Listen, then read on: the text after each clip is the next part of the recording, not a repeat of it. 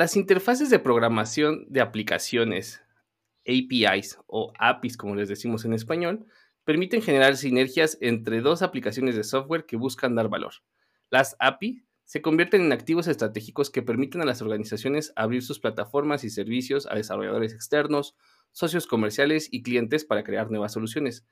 La API Economy es un término sobre la transformación de las empresas que han tenido al generar un ecosistema de desarrollo, abriendo un amplio abanico de posibilidades para la creación de productos y servicios más innovadores y colaborativos. Bienvenidas y bienvenidos a Chile Molitech, un podcast donde yo, Mariano Rentería, busco hablar sobre temas de tecnología con un enfoque y cariño especial a temas de TI. Y vale, pues hoy vamos a hablar de la economía de las APIs o API Economy, como se dice en inglés. Y para eso tenemos como invitado a Jess Mason. Él cuenta con 13 años de experiencia en el sector de la tecnología, tiene una especialización en arquitectura empresarial y arquitectura de soluciones. Jess tiene una amplia experiencia liderando equipos de trabajo en implementaciones en toda América Latina. Actualmente se desempeña como arquitecto de soluciones y líder de iniciativas de Open Banking para la TAM con Senseria, empresa global experta en soluciones de integración moderna y APIs que ya cuenta con presencia en México. ¿Cómo estás, Jess? Bienvenido al podcast. Hola, Mariano. Eh, pues muy contento de estar aquí y ansioso por escuchar qué tienes que qué pregunta. Perfecto, perfecto. Pues sí, la verdad es que eh, es un tema, yo creo, Jess, que, que, llegó sugerido y del cual yo creo que se habla muy poco, ¿no? O sea, se habla muy poco, al menos en temas de podcast. Este, y, y parece que viene mucho con el tema de Open Banking, que al ratito vamos a estar platicando, ¿no? ¿De acuerdo? Sí, es correcto.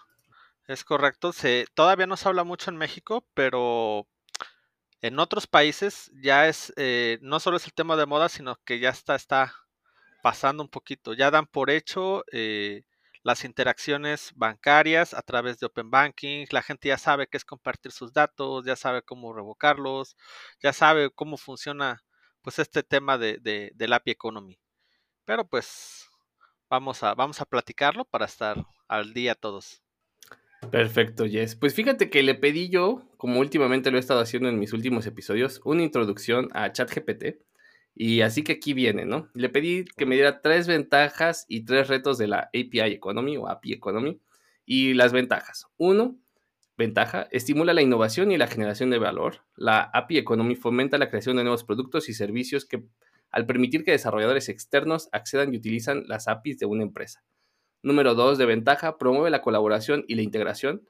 Al proporcionar la API, las empresas facilitan la colaboración con socios comerciales y la integración con otros sistemas.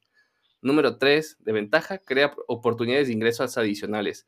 La API Economy ofrece una vía para monetizar las APIs. Las empresas pueden ofrecer acceso a sus APIs a través de modelos de suscripción, licencias u otros métodos, lo que les permite generar ingresos adicionales al permitir que otros utilicen sus servicios y datos a través de las APIs.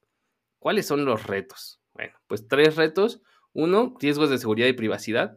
Abrir las APIs a acceso externo puede aumentar el, si bien al crecer las organizaciones se vuelven más riesgosas las brechas de seguridad y problemas. Este, número dos, complejidad y mantenimiento, porque a medida que una empresa ofrece más APIs, la gestión y el mantenimiento pueden volverse complejos. Número tres, competencia y saturación de mercado. Con el crecimiento y popularidad de las APIs, de la API Economy, el mercado puede verse competitivo y saturado. ¿Cómo ves? ¿Qué opinas de esta introducción, Jess? ¿Cómo, cómo ves a ChatGPT? ¿Le hizo o no le hizo? Interesante, ¿eh? de, de, miedo, la verdad, porque sí tiene puntos que son pues muy frecuentes, que escuchamos muy seguido. Empezando con los riesgos en la seguridad. Casi siempre cuando hablamos con un cliente, eh, su principal concern, su preocupación principal es este tema de la seguridad. No solo en asegurar las APIs, sino, oye, ¿qué va a pasar con la información? Para esto existen, eh, pues no solo modelos, normatividad, reglamentaciones, existen pues ya muchos, muchos canales, dependiendo del país, eh, para proteger esta información. No solo las leyes generales de datos de cada país, sino también los modelos de Open Banking, que igual lo, hablamos más adelante. Temas de seguridad como pueden ser OAuth, la generación de tokens, túneles seguros. Realmente tenemos muchas formas de cubrirlo. Al final, si nos apegamos a las buenas prácticas y a los estándares de la industria, a los ISOs, este, pues a las buenas prácticas de programación, a utilizar este, eh, la, enviar la información mínima, trabajar también con los roles este, mínimos.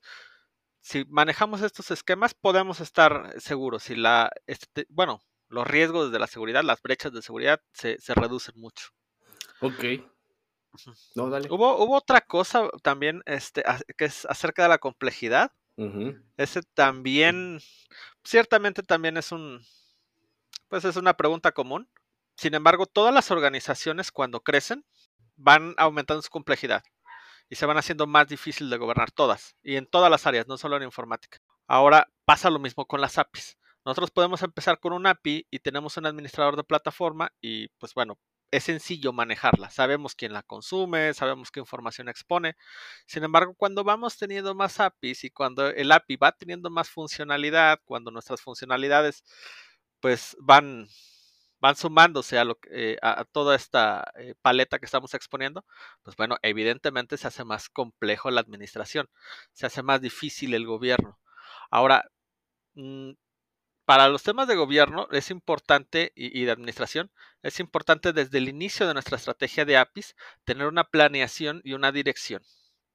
Es decir, no nada más empezar a liberar APIs, sino que tenemos que saber qué APIs vamos a liberar, qué hacen cada una de las APIs, tenerlas debidamente documentadas. Dentro de, de la plataforma de Sensedia, de hecho, tenemos un add-on de gobierno que se encarga de automatizar todas estas actividades porque pues es claro y evidente de que tanto la documentación, las reglas, las políticas, tener la, eh, la, visibilidad de qué APIs tenemos en qué ambiente, qué APIs, qué APIs le estamos exponiendo a cada canal, a cada consumidor, es muy importante. Tener esta visión desde un principio, tener una dirección y una documentación correcta, pues es fundamental. Y esto no tampoco es algo que saque de la manga. Si vemos cualquier parte de, de un desarrollo de sistemas, es importante la dirección y es importante la documentación. Oye, eh, platiquemos, me gustaría, me gustaría a lo mejor dar, una, dar un paso para atrás, ¿no? Y, para las personas que no sepan qué demonios es una API, ¿no? Este, creo que ni siquiera la traje, pero la voy a intentar eh, explicar yo y tú me corriges si me equivoco, Jess. Claro. Pero, pues como decía en la intro, ¿no? La, traducción literal es eh, interfaces de programación de aplicaciones.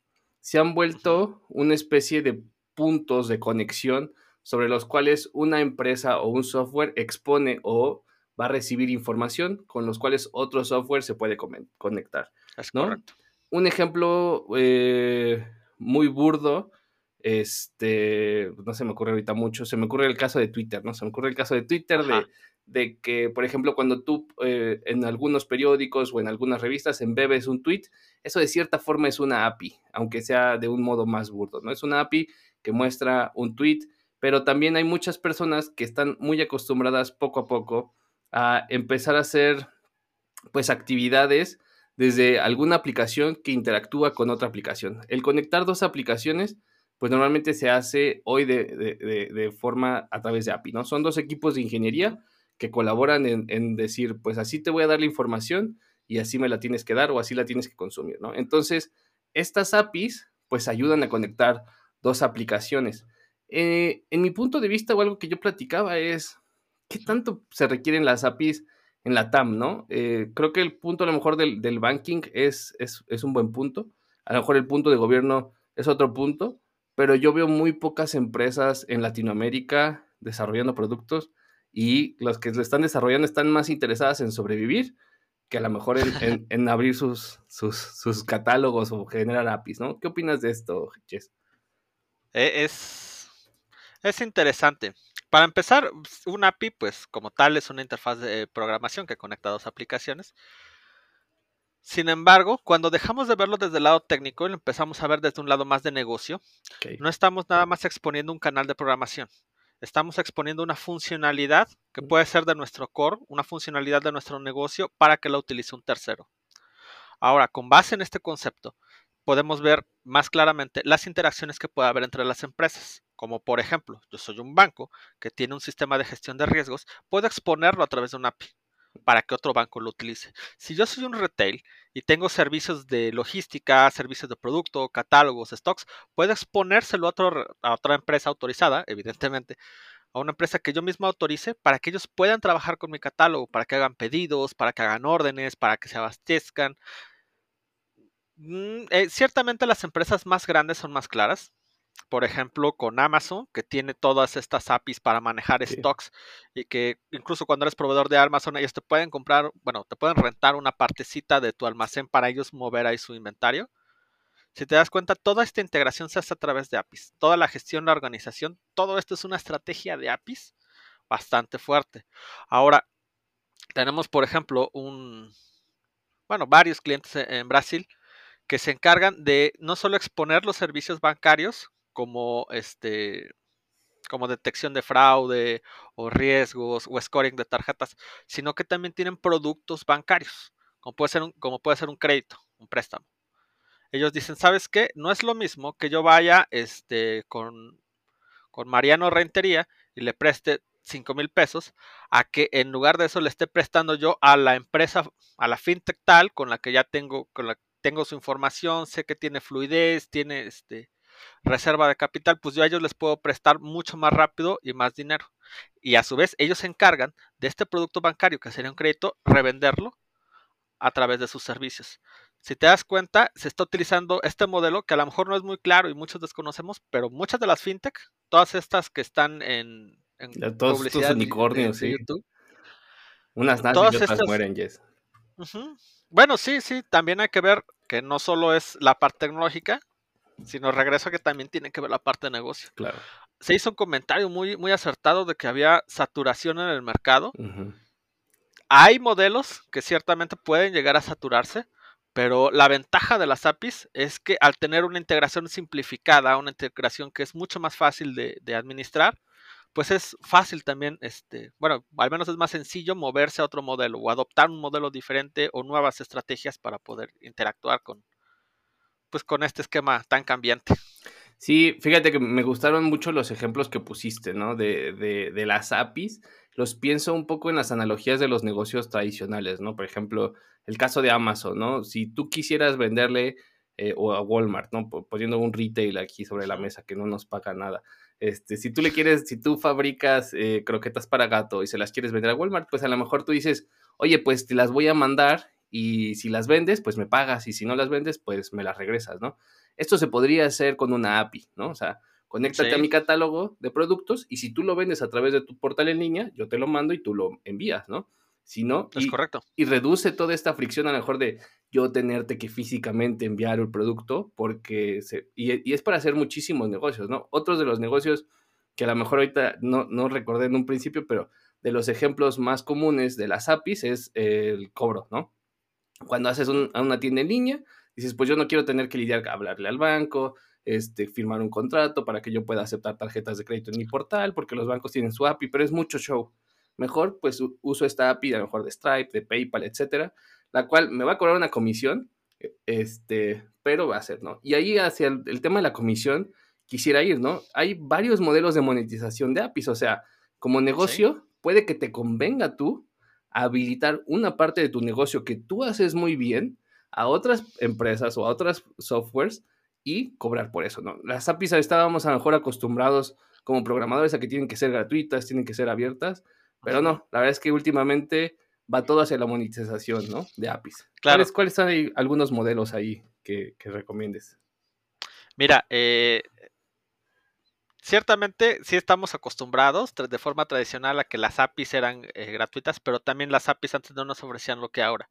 Tenemos ahora un esquema más moderno que es eh, más de un API product, que es el API como producto, donde pues sí tenemos una interfaz, pero lo valioso es lo que nos devuelve esa interfaz qué información nos está regresando y qué operaciones podemos hacer. Ahora, en cuanto a monetización, también es una pregunta muy común de nuestros clientes. Oye, tengo un API, ¿cuánto cobro por llamada? Sí. No, no, es, no es realmente este, cuánto voy a cobrar por llamada, sino que buscar un modelo que para ti sea eh, benéfico, que realmente te deje una ganancia y que también sea benéfico para el consumidor de tu API. Por ejemplo, el más común es el de cobro por llamada. Se te puede hacer un paquete, el paquete gratuito. Puedes consumir mi API como el API, como el API de Google Maps. Yo, sé que estoy mencionando marcas, pero ciertamente son referencias en la industria, ¿no? bueno, si nos ve Google. Que, que, nos ve Google Maps, que nos, que, nos, que nos invite a algo, ¿no? Pero síguele. Ok. Bueno, Eh, tenemos este esquema, nosotros tenemos una llamada a un API y la llamada puede ser gratuita. Si queremos una cantidad mayor de llamadas, pues bueno, tenemos la posibilidad de suscribirnos a un plan que nos abre eh, el API a, más consumo. Ahora, esa, no, esa de, eh, APIs por llamada y limitar por paquetes no es la única forma de monetizar. Insisto, muchas veces nos preguntan y hay que hacer un análisis de la naturaleza del API para ver si conviene también exponer esta API junto con un conjunto de herramientas, ahora sí como un API Product. Es decir, sabes que te doy esta herramienta y te doy un portal de desarrollador mm. y te doy también estas herramientas para que gestiones tus credenciales y tus usuarios y puedas interactuar con mi ecosistema. Ahora, ¿puedo esto yo cobrarlo por, por por una comisión. Por ejemplo, a lo mejor estoy haciendo, como lo comentabas, estoy haciendo un pago, estoy haciendo una venta, que también funciona esto con los modelos de, Open Banking, de, iniciación de pagos. Puedo yo cobrar a lo mejor una comisión. Tenemos clientes que funcionan más como agregadores bancarios, que ellos tienen su conectividad con varias empresas, con varios bancos, y te exponen a ti a través de una, pues, de una plataforma de APIs la posibilidad de consumir el API para tales servicios, la, la API para tales otros servicios, y así te dan, te van formando un ecosistema de APIs. Esto que eventualmente le vamos a llamar API Market. Estas estrategias también las, manejamos mucho con nuestros clientes. Y parte de nuestro trabajo es eh, no solo llegar y empezar a construir APIs, sino que ver cuál es su estrategia y nosotros tratar de traducir esto al lenguaje técnico para poder este, hacer un trabajo consultivo más completo. Ok, tu estrategia es esta, mira, aquí puedes hacer esto, aquí puedes hacer esto, y técnicamente lo trasladamos así. Oye, Jess, ¿y quién busca a quién? O sea, de cierta forma yo a lo mejor me doy cuenta ahorita escuchando este podcast que estoy sentado sobre un proceso de mi empresa este, que nadie está monetizando, ¿no? O sea, que, y que a lo mejor yo puedo monetizar, o es otra forma, yo creo que es otra forma de expandirme. Eh, de cierta forma a lo mejor no lo he, no lo he pensado. Eh, yo busco a una empresa, busco a un programador, busco a alguien que me haga APIs, o ustedes están también activos, o las, las, empresas que hacen APIs dicen, oye, yo estoy viendo que estás sentado sobre, pues, sobre este proceso tuyo que a lo mejor no, no, estás, no estás usando, ¿no? Que, no lo has pensado, o ya lo hace tu competencia, no sé, ¿cómo, cómo es normalmente este, este proceso? Depende. Depende. En Sensedia lo hacemos eh, siempre realizando assessments sobre nuestros clientes, haciendo levantamientos, haciendo un análisis a profundidad de cuál es la estrategia de negocio y cómo está eh, pues la parte técnica, cómo está la arquitectura de la empresa. Y a partir de eso ya surgen recomendaciones. Ahora, el concepto de API Economy nace porque tenemos que enfocarlo hacia negocio. No podemos este, cerrarnos en la parte técnica. Y también como, gente de tecnología tenemos que entender que la tecnología sirve a un propósito. Y en este caso, del API Economy es al negocio. Así que tenemos que, tener bien claros cuáles son los objetivos de negocio para poder aplicar. En ese caso es cuestión, como cualquier consultor, de llegar y preguntar. Ahora, hay ocasiones en las que también se acercan a nosotros y nos dicen, oye, Sensedia, este, quiero monetizar mis APIs. Tengo aquí este, unas APIs que te hacen el scoring de una de, para tarjetas de crédito. ¿Cómo las monetizo? ¿Qué tengo que hacer? ¿Cuáles son los pasos que tengo que dar? Y pues bueno, es, es nuestro trabajo consultivo decir, bueno, estás en el punto A, para llegar al punto B necesitas dar tantos pasos. Claro. Aquí también entran muchos conceptos de deuda técnica que desafortunadamente están muy fuertes todavía en toda Latinoamérica, pero que poco a poco vamos, este, vamos solucionando. Ese, ese es, ese, bueno, tengo, tengo dos dudas, ¿no? Aquí de, de esto que dices. Y voy a platicar también una cosa que a nosotros nos pasa en donde yo trabajo. Nosotros somos un software as a service, este, y no estoy pidiendo consultoría gratis. Este, y, y de cierta forma ya tenemos 7, 8 años, ya ni sé, en el mercado, ¿no? Y poco a poco, conforme hemos ido accediendo a clientes más grandes, a empresas más grandes, ha empezado a hacerse el tema de, oye, no tienes una API que, me exponga esta información que yo llevo años generando en tu plataforma, quisiera llevármela a esta otra plataforma, a esta otra cosa. Entonces, estamos trabajando en eso, pero a lo que quiero decir es, de cierta forma sí ha venido un, pues un push, ¿no? O sea, un empuje de negocio sobre la necesidad de hacer la API, porque técnicamente pudimos haber hecho la API hace años, pero pues que no había la necesidad. No había necesidad de negocio, ¿no? ¿Qué problema resolvíamos? Ninguno. eh, solamente sentirnos mejores programadores. Pero este, ese, es, ese es algo que, que, les pasa mucho, el tema técnico versus el tema negocio, o que negocio quiere hacer una API, pero la parte técnica no está, como ahorita decías, de la deuda técnica. Eh, sí, sí sucede con varios, con varios clientes. Ahora, eh, hay también que entender, insisto, cuál es eh, la, la, la, finalidad. Eh, nosotros como parte técnica podemos hacer mejoras, podemos hacer optimizaciones en el proceso.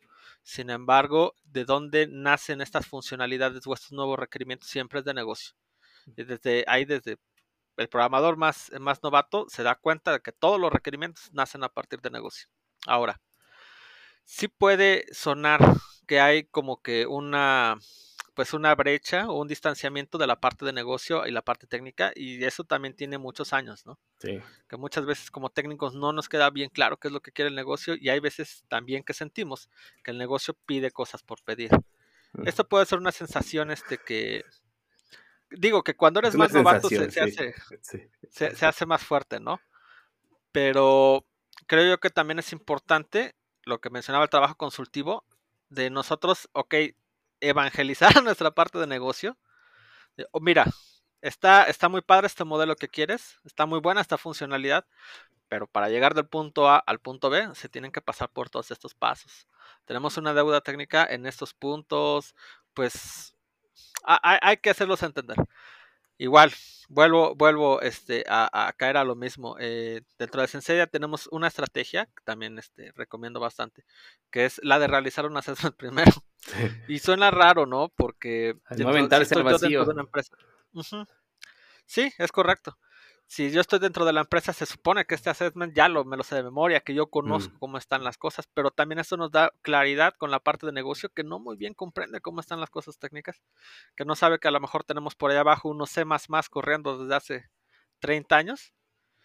Y con este, con este tipo de, de acciones, ellos clarifican cuál es el punto de inicio, cuál es el to be, y se dan cuenta de todo el espacio que hay para el ASIS. Para el ASIS.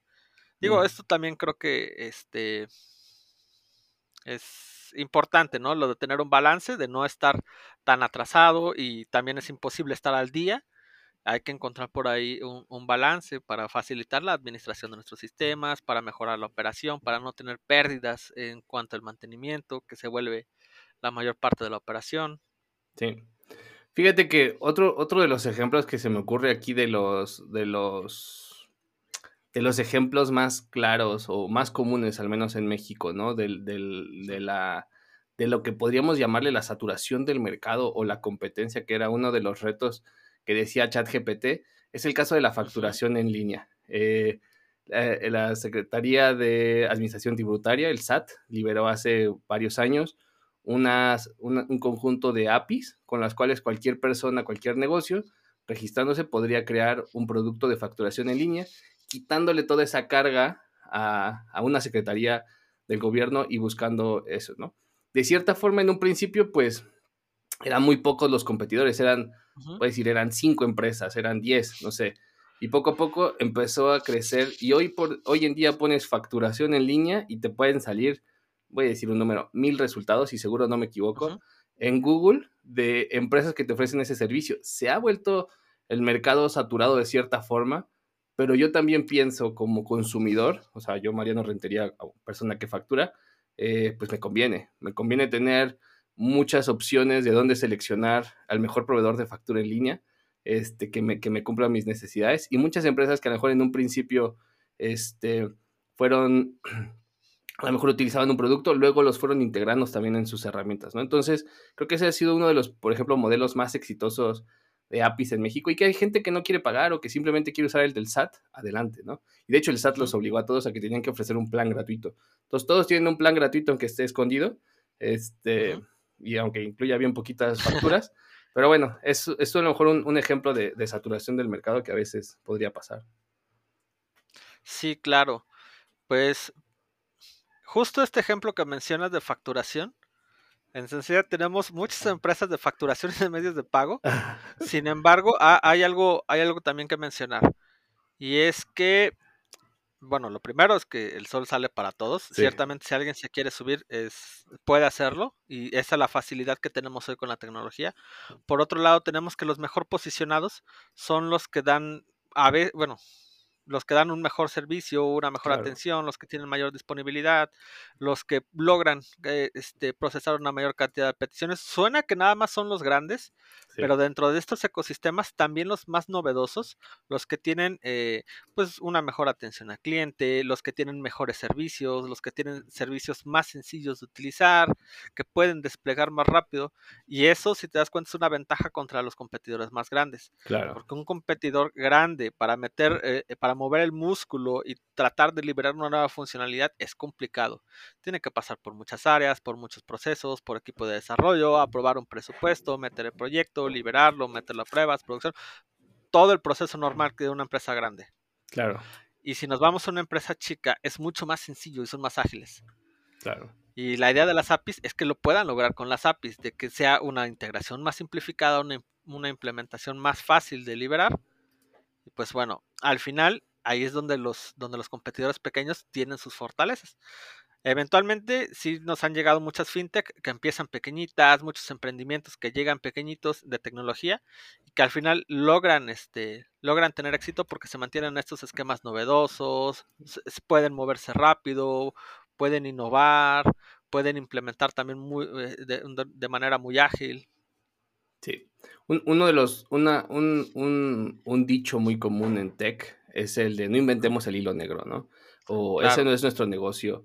Este, si sabes, o sea, enfoquémonos a nuestro negocio, nuestro negocio es esto, y este negocio que hace muy bien hecho, hablábamos hace rato del, del, del, retail, ¿no? O sea, el negocio de distribución, pues lo hace muy bien DHL, lo hace muy bien Amazon, ¿no? Yo me enfoco en producir, si quiero abarcar todo, me va a ser muy difícil. Entonces, uno de los conceptos de las APIs es, pues, no reinventar la rueda, no inventar el hilo negro, este, si sabes enfocarte en esas cosas y dejar que otros se enfoquen a eso. Y creo que se vuelven incluso estos componentes medio intercambiables. Oye, ¿no te gustó eh, la API de tal? Pues aquí está otra. Hacen casi lo mismo, pruébala. Claro, si, si, te das cuenta, es la funcionalidad de negocio de toda la vida expuesta a través de APIs. Si yo quiero cambiar mi API, si le quiero meter seguridad, si le quiero meter un plan de, un plan de consumo, puedo hacerlo porque la API me da esa capacidad, pero mi funcionalidad de negocio no se ha movido. Sigue siendo la misma. Si estoy explotando un catálogo de artículos de por ahí en un Informix, lo sigo explotando. Pero lo que, está, lo que está cambiando es mi API y es mi, cara al exterior. Lo que, está de, lo que está atrás todavía tengo tiempo para irlo, para irlo moviendo.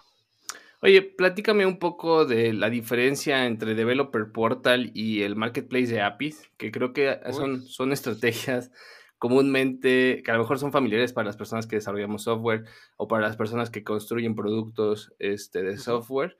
Este, ¿Cuándo una y cuándo la otra, Jesse? Si nos explicas cada una. Es otra buena pregunta. Y esta me encanta porque se presta mucho para los modelos modernos. Cuando nosotros tenemos una estrategia de APIs, generalmente va de la mano con un eh, developer portal. Como son eh, interfaces que exponemos al exterior, le estamos abriendo una puerta a través de un developer portal a los consumidores exteriores, a los consumidores externos. Ellos se registran en este, en este developer portal y empiezan a utilizar las herramientas del mismo, que puede ser la documentación, APIs de prueba eh, desplegadas en un ambiente sandbox, pueden este, gestionar sus credenciales, ver su cantidad de llamadas todas estas funcionalidades que, por ejemplo, nosotros exponemos dentro de nuestro developer portal. Sin embargo, cuando hablamos de un, eh, de un API Market, es esta misma estrategia del developer portal, pero al siguiente nivel. ¿De acuerdo? En el, ya no solo estamos dando las herramientas de desarrollo, sino que también estamos buscando una estrategia comercial. Este también es una de las estrategias que abordamos con nuestros clientes. Es, ok, tienes aquí tú Developer Portal, tienes expuesta tus APIs. Vamos a buscar cómo lo crecemos a un API Market. Este API Market no solo te va a exponer las APIs, sino que te va a dar todas las herramientas que rodean a las APIs, como por ejemplo la gestión de, de usuarios, la generación de credenciales, la renovación de los tokens de las mismas. Por ejemplo, si tú quieres consumir un API A, que tiene una funcionalidad, este API Market te puede decir, ah, mira, la tengo del sabor A, del B y del C y aquí están todas dentro de tu plan. Puedes generar una suscripción, planes de suscripción, lo que comentábamos al principio. Puedes eh, monetizar de, ciertas eh, formas diferentes. Algo importante que también va muy de la mano con el Open Banking y que son estrategias que estamos viendo para México, es que los, eh, los API Market deben de también tener temas legales. Mm. Por ejemplo, tú expones un, developer portal, pero en un API Market tienes que tener también un disclaimer, tienes que tener un contrato, tienes que tener una aceptación de términos y condiciones. Si te das cuenta, la es, es, una estrategia muy similar, pero eh, enfocada mucho más hacia negocio, hacia mercado. Sí, creo que, también se vuelve más grande. Ese punto que mencionas es, es, un punto, es un punto interesante, ¿no? Porque a veces pensamos nada más como programadores, ¿no? Y pensamos que la seguridad o que también la privacidad y todo se tiene que resolver con código. Y hay cosas que no vas a poder resolver con código o que vas a tener que admitir que dejas de cierta forma expuestas, ¿no? Que estás a lo mejor pensando que va, va a haber un buen uso de la API, ¿no? Que va a haber una buena administración de la información y, hay un, y al final del día también una API es, es un intercambio, ¿no? Igual hay gente que no le gustan que las APIs puedan ingresar datos, ¿no? Que solamente puedan consumir, pero que no puedan ingresar, ¿no? El famoso eh, get y post, por ejemplo, ¿no? Entonces, eh, en la parte legal queda a veces descrito esas, esos términos, ¿no? O sea, yo, yo a nivel de código sí le puse un límite, sí le puse este, ciertas restricciones, pero pues la verdad es que esto no está exento, exento ¿no? La tecnología, igual que cualquier producto, pues está desarrollada por humanos y pues los humanos se equivocan y pues puede haber problemas y puede haber errores, pero con un contrato, con unos términos y condiciones, puedes tú cubrir esas, esos temas, ¿no? Y, y, y, creo que es algo que a veces olvidamos o queremos cubrir todo en código y a veces, pues tampoco, por más que querramos, lo vamos a, el, el software falla. Eh, siempre, siempre ha sido la idea de que los que fallamos somos los humanos, ya sea los programadores o los usuarios, pero e, el, software tiene, eh, pues, bueno, sus, siempre hace lo que se le indica. Sin embargo, hay, mencionas algo bien importante, que eh, son, pues, todas estas cosas que no consideramos, como pueden ser los temas legales, igual y los términos y condiciones, pero también pensemos que esto también es parte del negocio que tenemos que atender. Claro. ¿De acuerdo? La normatividad y las leyes de cada país, y más claro, y perdón que insista tanto en Open Banking, pero se ven muy claro ahí. Tenemos normatividades. Este, en México en algún momento fuimos los de los pioneros en, Latinoamérica con la ley FinTech. Actualmente ya hay pues ya están no solo el decreto que habilita el Open Banking en Colombia, sino que también las reglas de, de, de participación en el modelo en, en, Colombia. Hay documentos también borradores donde estamos participando como empresa para apoyar al diseño, tanto en Bolivia, en Chile, en Perú. En Brasil ya somos Trusted Advisors, tenemos por ahí este eh, nuestro sabor de la plataforma para Europa, para este, para la PSD2, para Reino Unido, para el Open Banking de Reino Unido, para FTX de Estados Unidos. Estamos metidos en varios lados. Eso afortunadamente nos ha dado una visión este, más, eh, más global.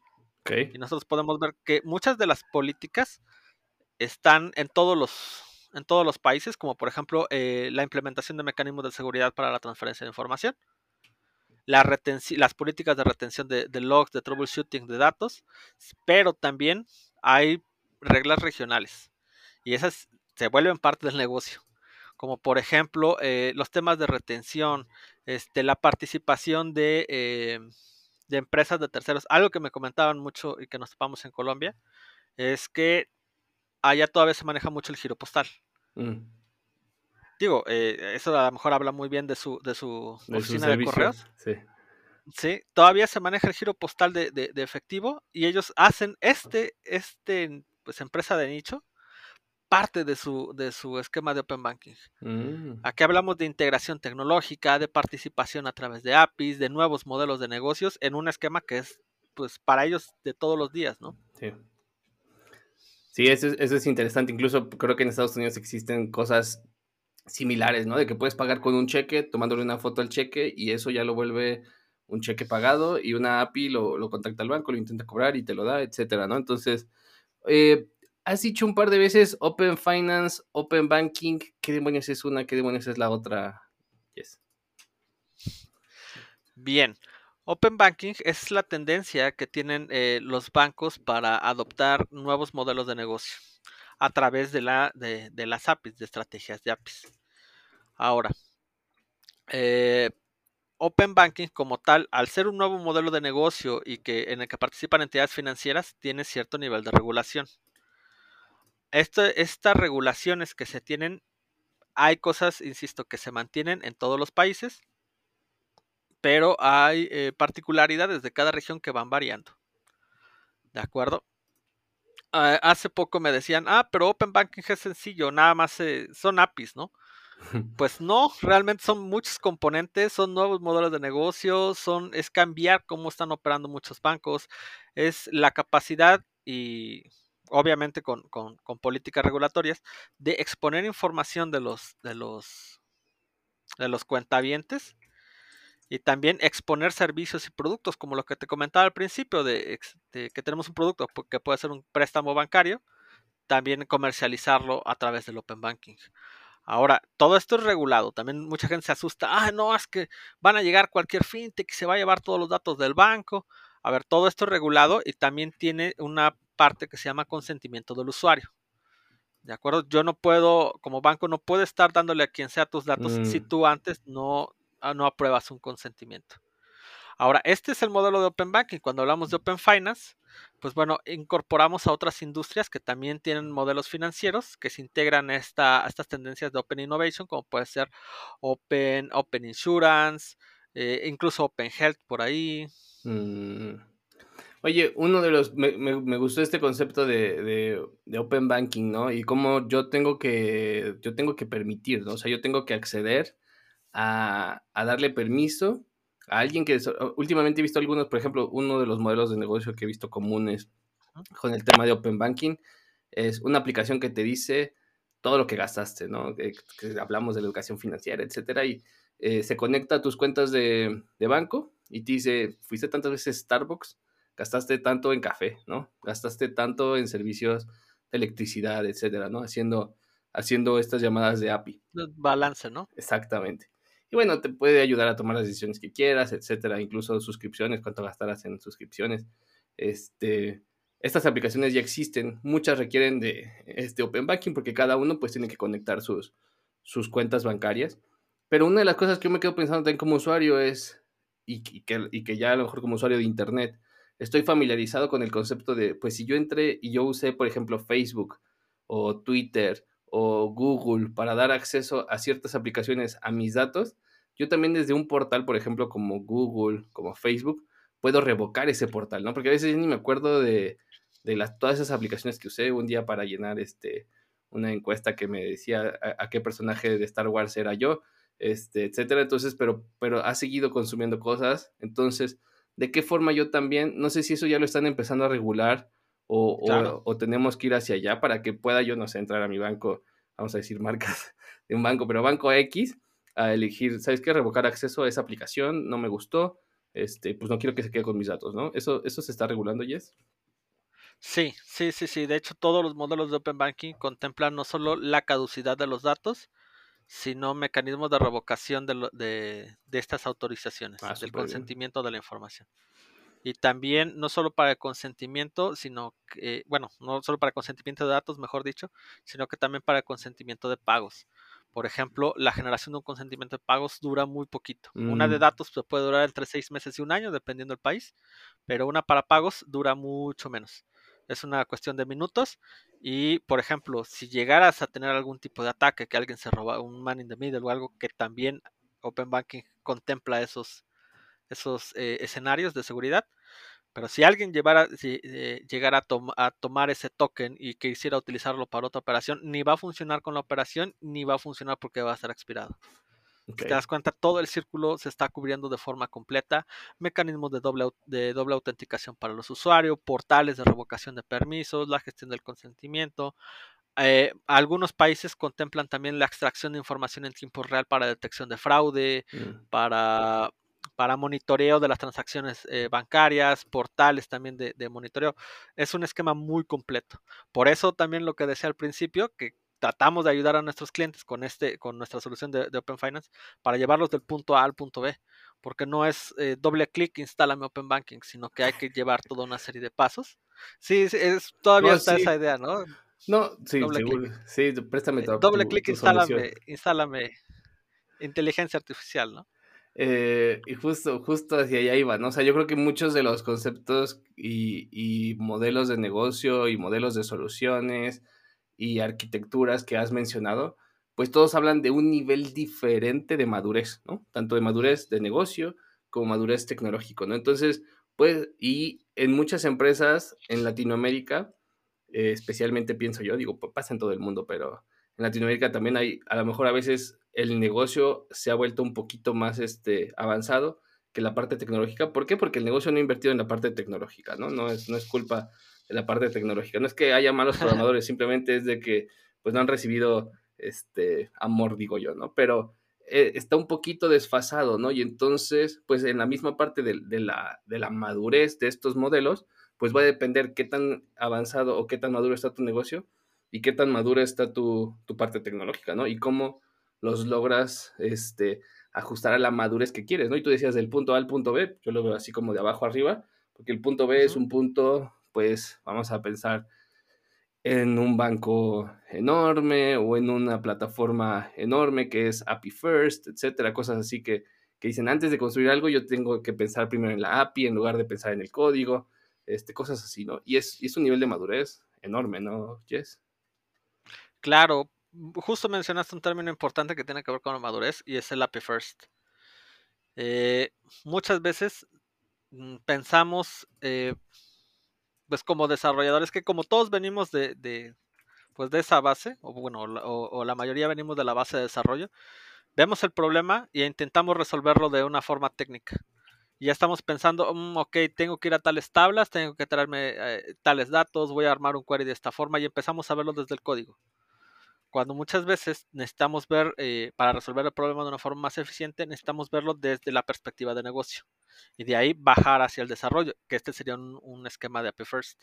Sin embargo, también eh, pensemos en la madurez de las empresas, que es complicado para muchas tener esta plataforma o tener esta capacidad técnica para empezar a ver el diseño desde arriba.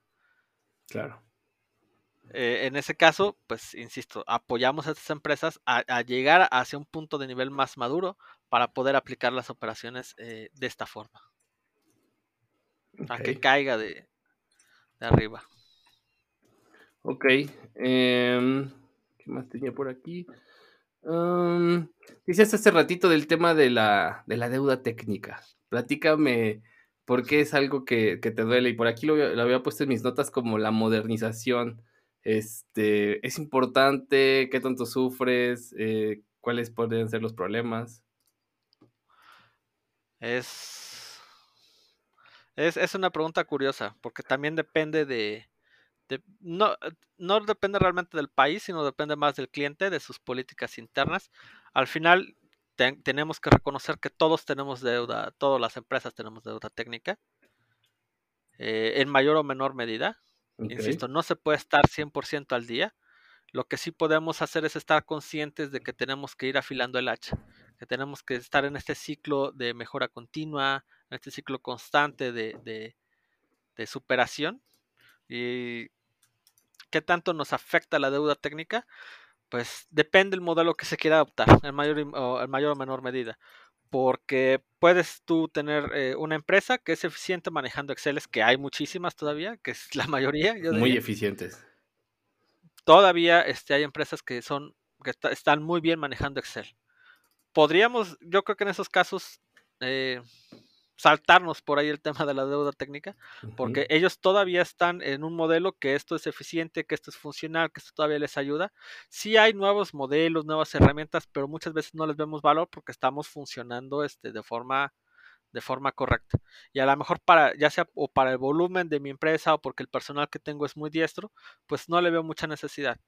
Pero pensemos que al cambiar estas condiciones, ya sea por nuevos modelos de negocio, por cambios en el mercado, por nuevas tecnologías, por nuevos productos, este esquema en algún momento puede quedarse corto.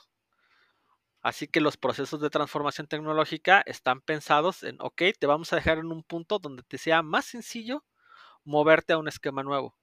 No es que tengas así al 100% el top, o, no necesariamente quieras llegar hasta ese punto, pero sí te vamos a dejar en un punto donde tú puedas tomar esa decisión y tengas la capacidad de adoptar una nueva tecnología, de adoptar un nuevo modelo, de tú sabes cuáles son los direccionadores de tu negocio, pero ya tienes en este punto la capacidad. Insisto, es mucho trabajo consultivo, estamos muy enfocados a eso, eh, en apoyar a nuestros clientes a, llevar hasta, llegar hasta ese punto de donde ellos puedan tener esta, esta lección. Excelente, excelente. Eh, pues vámonos a conclusiones, Jess. No sé con qué te gustaría, con qué te gustaría terminar este tema de las APIs Economy. Pues bien. Eh, me gustaría terminar mencionando eh, a, a. Y pues nosotros ya tenemos ya mucho tiempo en el mercado trabajando en, pues en todo el mundo, no solo en Latinoamérica, con esquemas de API Economy. E insisto, es mucho evangelizar a nuestros equipos de técnicos y de negocio de que es un nuevo modelo, que es un nuevo paradigma. Y que esto, pues bueno, requiere su trabajo, requiere tiempo de implementación, pero nuestro trabajo es llevar a nuestros clientes de la mano hasta este punto para que ellos puedan adoptar nuevos modelos, para que puedan tener la capacidad, para que sean eficientes y tengan la capacidad de alcanzar estos modelos innovadores.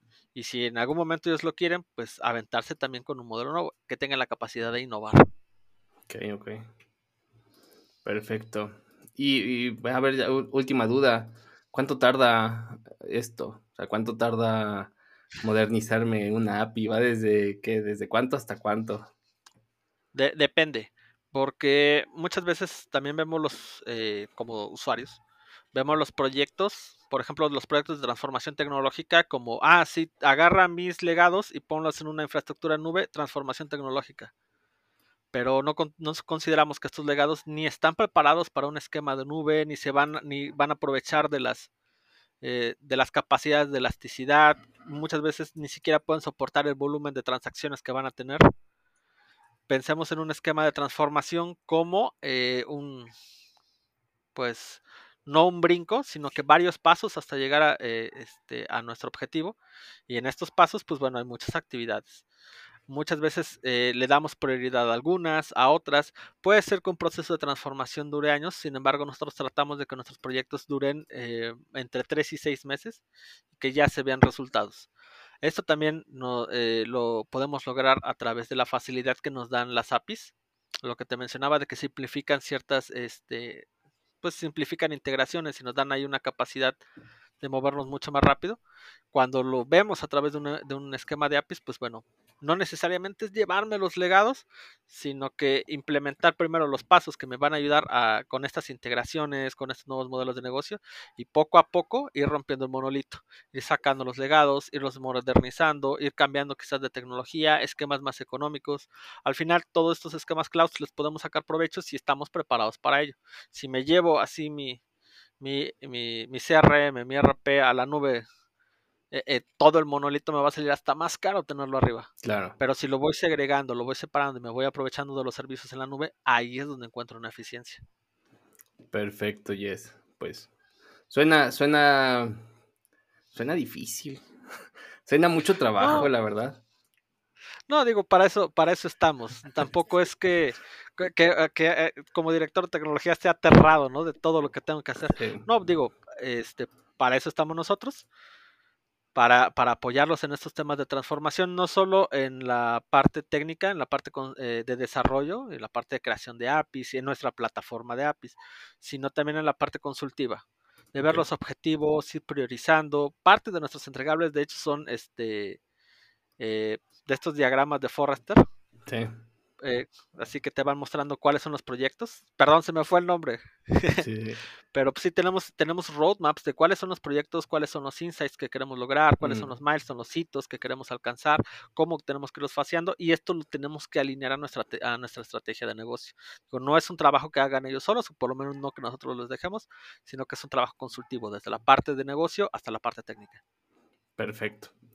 Perfecto, pues muchísimas gracias. Vamos a pasar a la parte de Tech Twitter, que es una sección del podcast donde traemos cosas de redes sociales o de Twitter. En esta ocasión, eh, yo traigo un tweet de Hannah Octava. Ella es una doctora ya estuvo aquí en el podcast, es, es famosa en la comunidad de tech en México al menos, y dice, para que vean que nada sale de la nada, incluyendo el actual éxito de la inteligencia artificial, y ella cita un tweet de Grady Butch, uno de los, de los pioneros en inteligencia artificial, que dice, nosotros propusimos que a dos meses, 10 eh, personas estudiando la inteligencia artificial lo iban a hacer durante el verano de 1956 en el colegio de Dartmouth en Hanover, New Hampshire. Entonces, pues bueno, desde 1956 empezó toda la propuesta de la inteligencia artificial, la cual permitió que pues hoy ChatGPT nos diera la introducción y algunos datos aquí de, de, este podcast. Entonces, pues nada, para como dice ella, para que vean que nada sale de la nada y a veces toma más tiempo a veces del que pensamos, ¿no? Claro, claro. De hecho, fue por ahí de los años 50 cuando se publicó el libro de Yo Robot de Isaac Asimov, ¿no? Sí, sí, sí. Creo que ahí empezó todo esto. Sí, sí. Y desde entonces a veces e, ese libro marca un hito, ¿no? De volver. Por ahí hay gente que se queja de que la inteligencia artificial la hemos vuelto un personaje mítico, ¿no? Porque lo hemos pensado en lo que este libro dice, más allá, en un conjunto de herramientas, ¿no? Que pues son lenguajes, Large Language Learning Models, etcétera, este, otras componentes, ¿no? y pensamos que, pues, no sé, qué es ese libro, que es Terminator, que es la Matrix y que nos va a matar, Ajá. Que es la película, ¿no? Que es un robot que anda por ahí oculto. Exactamente. Eh, Jess, tú traes un post de LinkedIn de Senseria, lo voy a leer. Dice, pueden coexistir dos soluciones diferentes de API Management en el mismo entorno. Eh, Marco Otero Corso, arquitecto de soluciones de Senseria, explica algunas consideraciones a tener en cuenta para lograr una convivencia efectiva entre dos soluciones de API Management en el sector financiero. La gestión de APIs es crítica para garantizar la seguridad y la privacidad de los datos de los clientes al momento de poner a disposición sus productos tecnológicos. También para que los sistemas internos y externos se comuniquen de manera efectiva.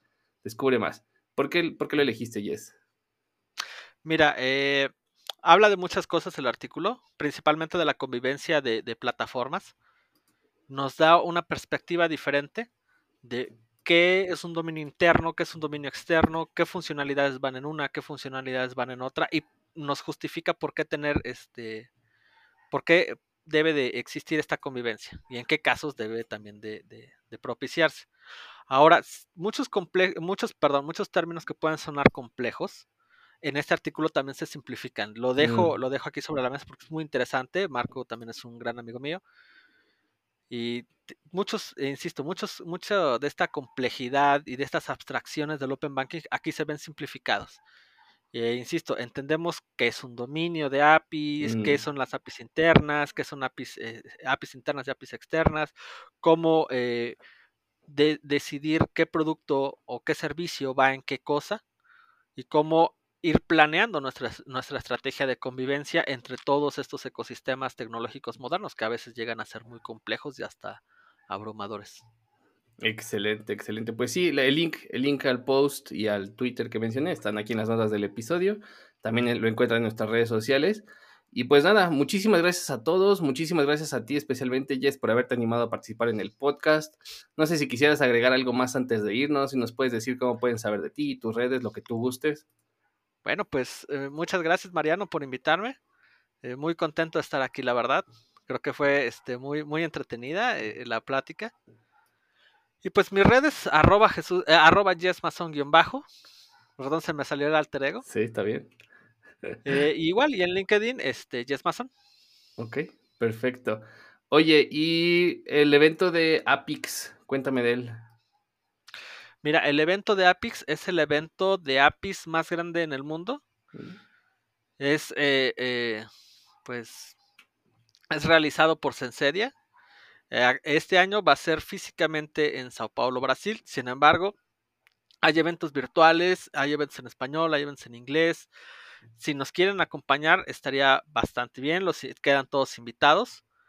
Por otro lado, vamos a encontrar en estos, en estos eventos, en estas charlas virtuales, información sobre Open Banking, casos de éxito, nuevos modelos de negocios, si a lo mejor estamos perdidos en cómo podemos nosotros adoptar un modelo, una estrategia de APIs y cómo podemos sacarle beneficio. Aquí hay pláticas de gente que ya lo hizo, que ya lo aplicó y te explica cómo hacerlo.